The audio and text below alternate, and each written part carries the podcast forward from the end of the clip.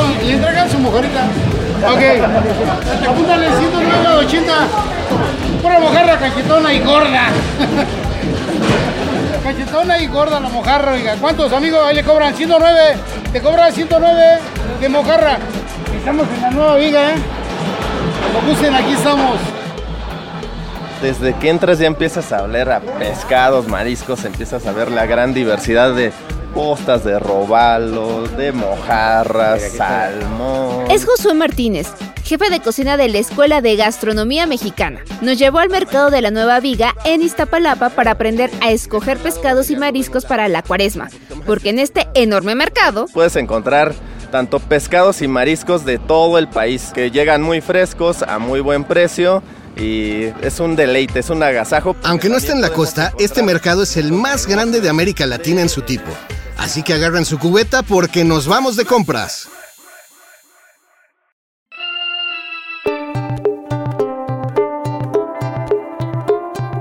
¿Qué hay que tener en cuenta para saber si los pescados y mariscos que compramos son frescos? ¿Cómo elegimos el mejor pescado y qué variedades nos ofrece el mercado? ¿Cómo hacemos rendir nuestro dinero? Aquí te lo vamos a contar. Yo soy Javier Bravo. Y yo, Ode del Pino. Bienvenidas y bienvenidos a Ruta Didi. Iniciamos nuestro recorrido. Esta vez desde Iztapalapa para el mundo.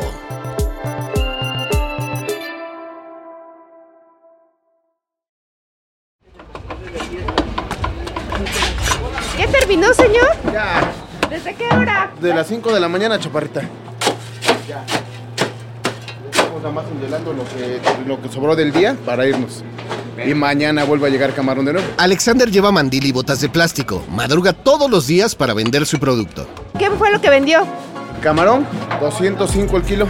Alexander, ¿este camarón de dónde viene? Este es granja y viene de Tampico.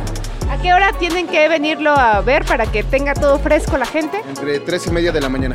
Sí, ahorita ya para las 11 no hay nada. Que hay que traer nuestra hielera y venir bien despierto, ¿no? Eso, y dinero.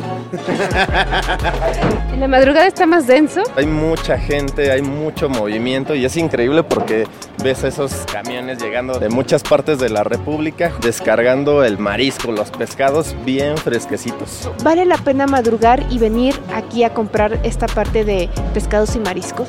Sí, porque es algo cultural. El conocer un país es a través de los mercados. El mercado de la Viga tiene su origen en un río, el viejo canal de la Viga, que conectaba Xochimilco con el centro de la ciudad.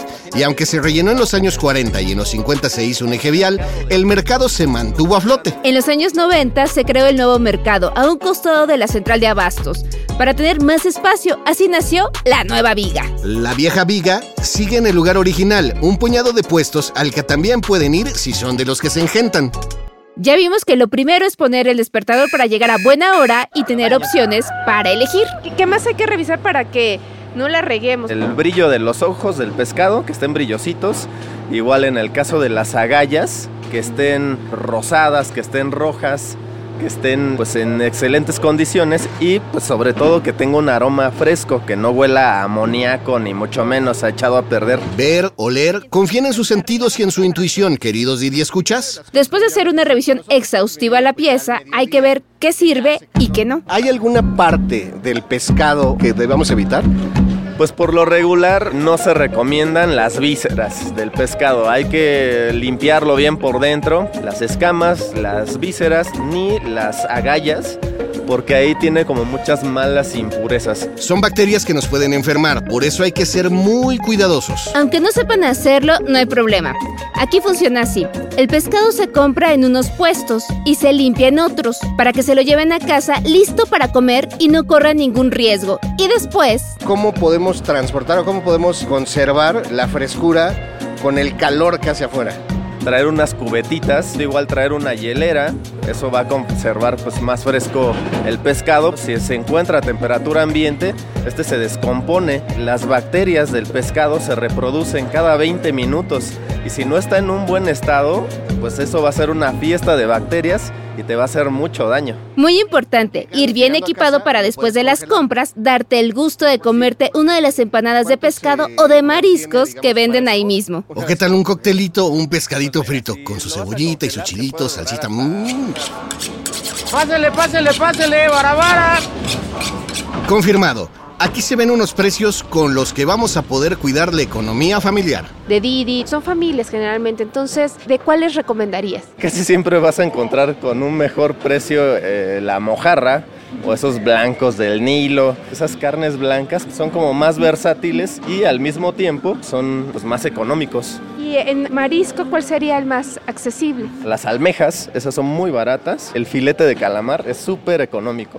Por lo regular casi nunca recomiendan el pescado basa porque es de una consistencia chiclosa y casi siempre ese tipo de pescados que son de muy bajo costo se recomiendan empanizados o en tempura. Le pregunté a Josué también por la estrella de las dietas. Fíjate que el salmón es el pescado por excelencia con mayores nutrientes desde omega 3, hierro y demás, pero justo es muy costoso. Yo les recomiendo pues el ir alternando entre pescado Bueno, hay para todos los gustos, eso sí. Y para todos los bolsillos. Seguimos caminando por los pasillos de la nueva viga que son interminables. Y muy resbalosos también por todo el hielo derretido en el que se conservan los pescados. Así que les aconsejamos ir con cuidado porque en este equipo casi nos damos un susto. Ay, cuidado que está súper resbaloso esto. Si te metiste y no te diste ni cuenta.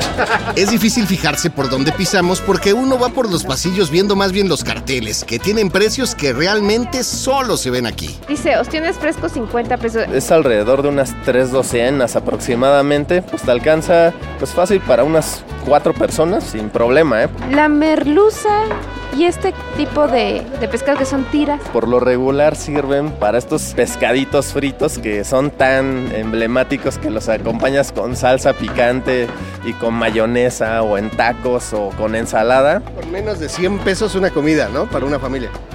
Sí, esas son una muy buena opción, sobre todo porque a los niños les encanta ese tipo de frituras o tempuras o texturas como crujientes, ¿no? ¿Qué es esto que tenemos aquí? Pues acá tenemos unas conchitas, unas almejas que fíjate que es una de las que tiene más calcio. Siempre debe de estar cerrada de la concha. Si está abierta es que ya no está en buen estado. Solamente hay que enjuagarlas en casa y a prepararlas como una quiera con arroz o en algún caldo, en alguna paella. Va muy bien. Aquí ya está todo picado, más práctico.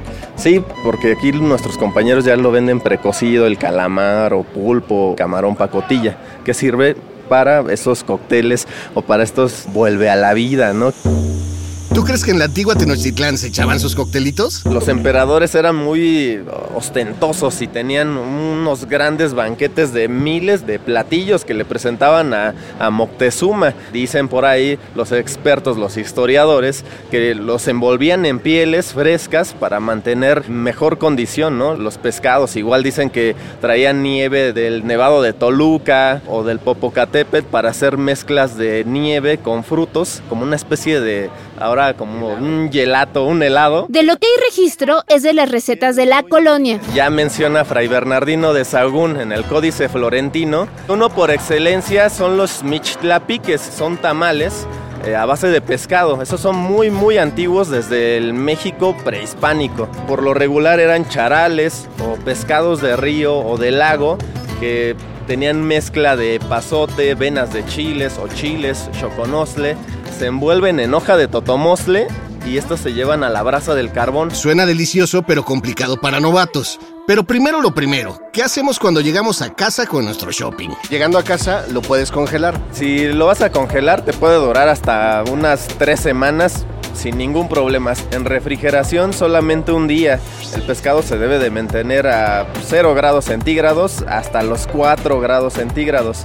Pero solamente ese día te va a durar. Si lo planeamos bien, podemos llenar el congelador y comer pescado rico y barato durante varias semanas. Yo los invito a que en las dietas en casa no sean solamente carne, carne y carne. Pues un día pues de pescadito o de algunos camaroncitos. Eso eh, ayuda a que pues tengas una mejor salud, tengas más nutrientes y no tengas enfermedades en un futuro. Además son riquísimos y hay muchísimas formas para prepararlos. Le pedimos a Josué que nos diera algunas recetas sencillas que podamos preparar para el día a día.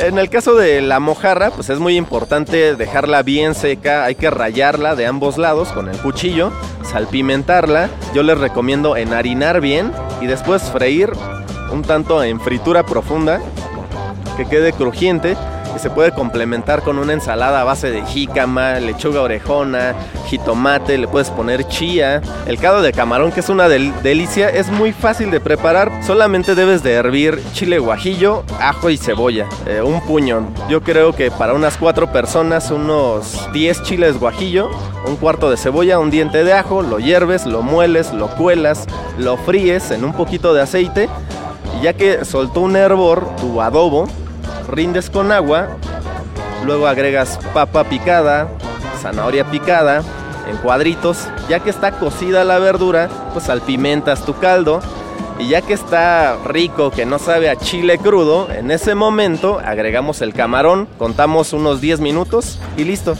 Es muy muy fácil. ¿Y algo más fresco para el calor? Ahí les doy otra receta de ceviche que es súper práctica. Vienes a la viga y luego compras un filete de sierra, lo dejas cocinándose en jugo de limón, sal y pimienta. Sacas el jugo de limón, lo dejas ahí una media hora solamente a que cambie de color, escurres muy bien tu pescado y luego le agregas cebolla morada picada, un mango ataulfo, le pones cilantro picado, chile serrano picado y compras un coco y queda delicioso tu ceviche.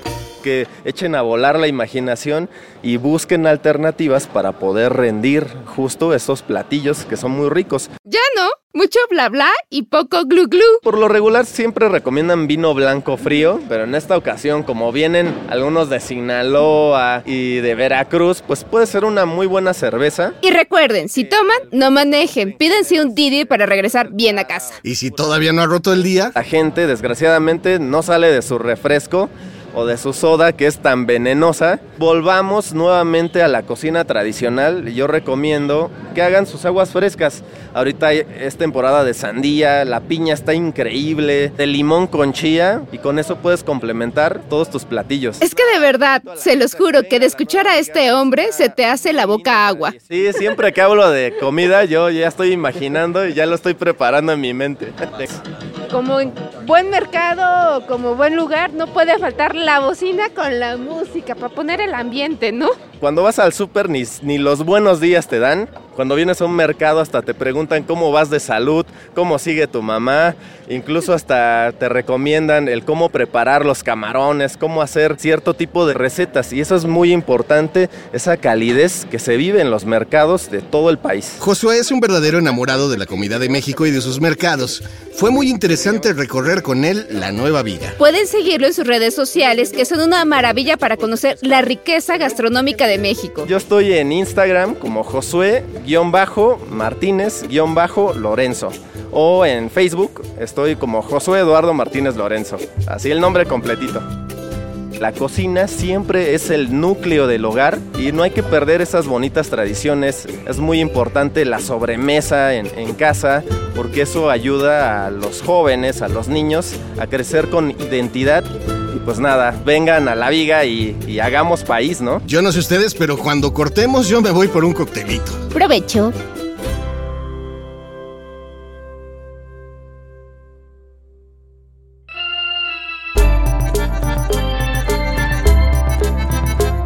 Esto fue Ruta Didi. Muchas gracias por escucharnos. Este episodio fue producido por Quisaya Estudios para Didi. Lucina Melesio es directora y productora ejecutiva. Ode del Pino y yo, Javier Bravo, estuvimos en los micrófonos y en la producción. El guion es de Paula Vilella. Sara Carrillo es productora senior. El diseño sonoro y el tema musical son de Carlos Jorge García y Tiger Lab. Los ingenieros de grabación en el estudio fueron Manuel Vargas Mena, Gabriel Chávez y Mateo Pineda de Sound Mob Studio. Por Didi, Marisa Hurtado es la encargada de comunicación en el sector de movilidad y Gerardo Arriola es analista de comunicación. Y para que conozcas las promociones vigentes de Didi y cheques términos y condiciones, entra a la página mexico.didiglobal.com. ¿Te gustó Ruta Didi? No olvides darle clic al botón de seguir en cualquier plataforma en la que te guste escuchar tus podcasts, porque estamos en todas y es gratis. Nos vemos la próxima semana. Bye.